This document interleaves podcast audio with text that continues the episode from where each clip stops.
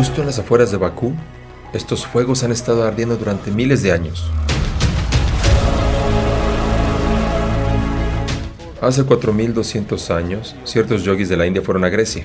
Este es un chakra manipura.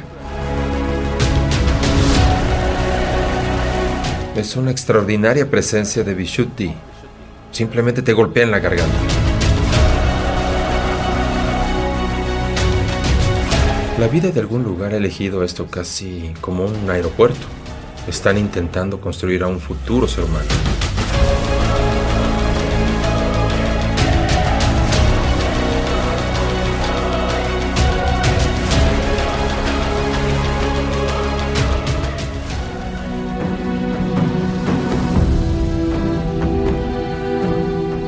Azerbaiyán significa tierra de fuego. Así que hay lugares donde de manera natural sale gas natural. Se filtra de la tierra y arde. Así que durante miles de años estos fuegos han estado ardiendo. Y este templo hindú, que fue construido alrededor de este fuego ardiente de gas natural, se estima que tiene una antigüedad de más de 8500 años. Ha sido reconstruido muchas veces, pero el original se supone que tiene alrededor de 8500 años.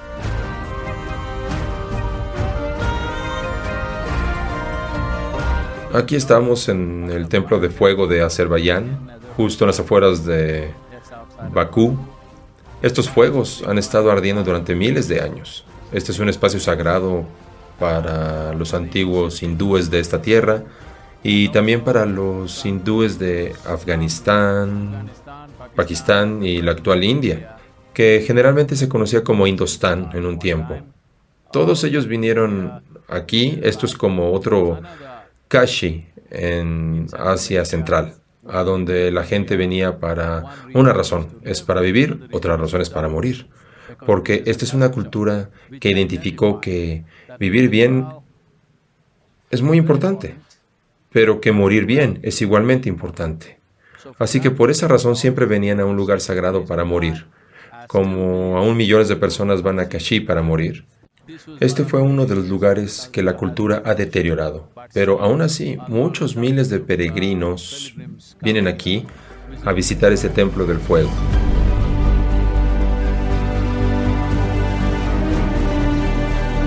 Hace poco más de 4.200 años, ciertos yogis de la India fueron a Grecia y establecieron ciertos lingas, consagraron ciertos lingas que son conocidos como el ombligo de la Tierra.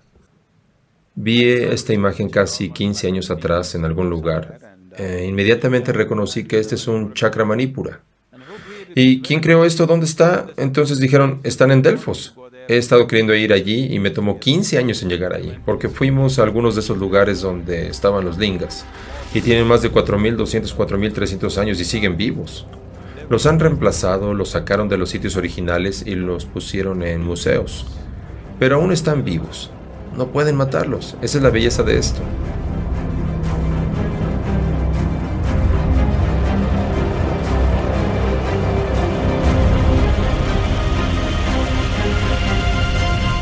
Algo muy poderoso se sentó aquí hace mucho, mucho tiempo.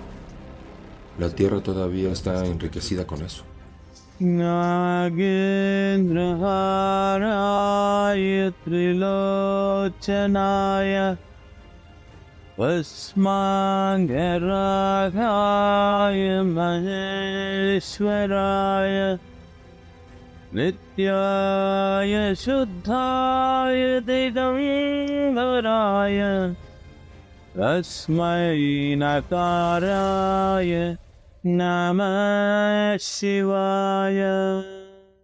Hay tres chakras. Entonces uno es el ombligo, los otros dos son los chakras de soporte, Muladhara y Swadhisthana. Esta es una manera fantástica de hacerlo, así es como hemos hecho la Bhairavi, pero en una sola forma. Aquí están construidos como un templo. Hay lugares como este en el sur de la India, no tan grandiosos, pero un sistema similar de templos en los que construyes chakras. Si tienes que hacer una forma compuesta de los tres o de todos los siete, es un reto mucho mayor. Pero establecerlos por separado como aquí es mucho más fácil.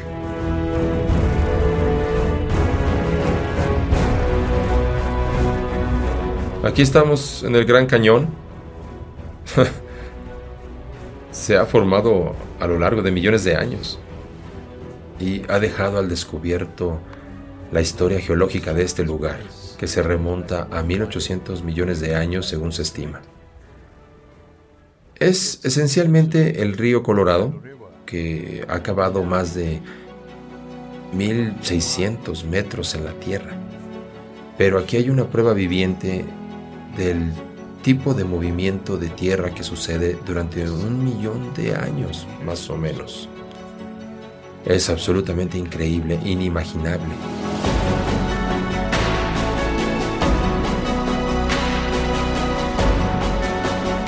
El Gran Cañón, tan grandioso como puede ser, al principio pensé que eran las rocas, pero es el propio espacio. Y es tan sensible a la presencia humana y es capaz de reconocer ciertas cosas acerca de lo que estamos haciendo. Es bastante increíble. Solo fuerzas naturales.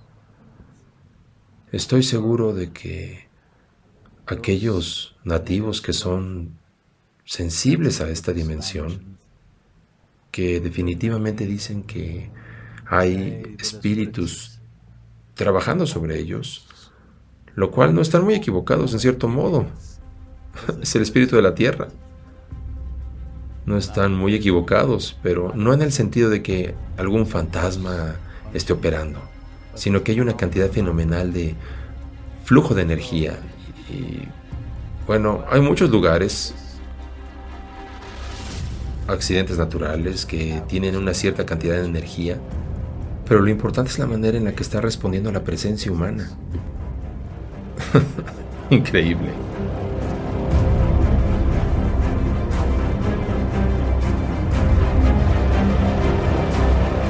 Mientras recorríamos las llanuras de Wyoming, algo que destacó en mi experiencia fue Matotipila. Matotipila es una presencia extraordinaria de Vishuddhi. No solo es inusual, es simplemente increíble que una cosa así se haya manifestado. No sé cómo, pero es una poderosa sensación de Vishuddhi. Nunca he visto nada igual con excepción de Kailash. Bueno, el Yanalinga está ahí, pero eso es de una naturaleza diferente, es muy sutil. Nunca he visto una formación natural que exuda ese tipo de Vishuddhi.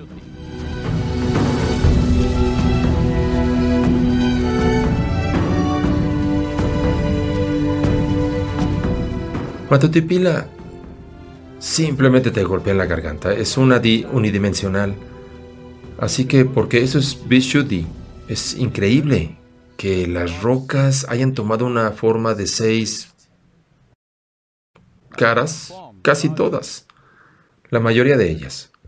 Y allí se alza magníficamente hoy, casi como la garganta de Shiva. Es un Shiva sin cabeza, esto es lo que parece. Entonces, esta dimensión de vida es muy, muy rara. Hay varios centros en el mundo que activan diferentes dimensiones, pero el centro de la garganta que sea tan poderoso, hay apenas dos, tres lugares en todo el mundo, te lo digo. Simplemente me sorprendió. La manera en que reverbera con esa dimensión de la vida es absolutamente asombroso. No sé cómo ha sucedido, la naturaleza lo ha hecho, en la India creamos nuestras propias estructuras. Ya sabes, creamos estructuras consagradas para que reverberen este tipo de energía. Pero lo que hacemos es de pequeñas proporciones. Pero aquí se alza de una forma tan magnífica.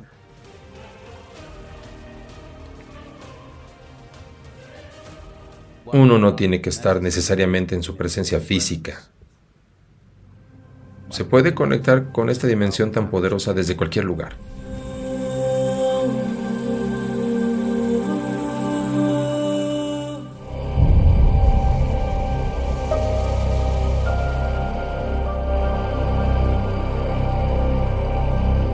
Hay una enorme actividad en el lago. Y esta actividad es, la naturaleza de la actividad es tal que no tiene nada que ver con nada que conozcamos como vida en este planeta. Es algo totalmente diferente. Es vida, pero no de la manera que la conocemos. Yo no llamaría Manasorobar un lugar espiritual porque las espiritualidades son del ser humano. Estos seres, si puedes llamarlos así, no sé cómo podemos llamarlos. Si podemos llamarlos seres o cosas o criaturas o qué. No tenemos palabras para cosas o sucesos que no pertenecen a nuestro ámbito de experiencia. No pertenecen a nada de lo que conocemos como vida. Así que este no es realmente un lugar espiritual, pero de alguna manera la vida de algún lugar ha elegido esto casi como un aeropuerto. Están aterrizando, despegando, aterrizando, despegando a un ritmo tremendo. Es simplemente una locura. Esto no se sostiene con ninguna lógica. ¿Por qué durante millones de años un lugar particular del planeta ha sido utilizado por vida que no pertenece a él? ¿Por qué? ¿Y por qué el mismo lugar?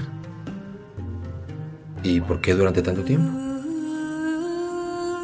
Viendo lo que ha estado sucediendo en Manasarovar, una conjetura podría ser que estas fuerzas o estos seres podrían ser responsables de la creación de los seres humanos. Esa es una teoría.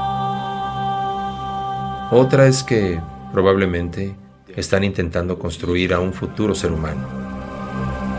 O este es su taller, en el que están tratando de construirse un cuerpo humano para participar en la vida que está sucediendo aquí en este planeta.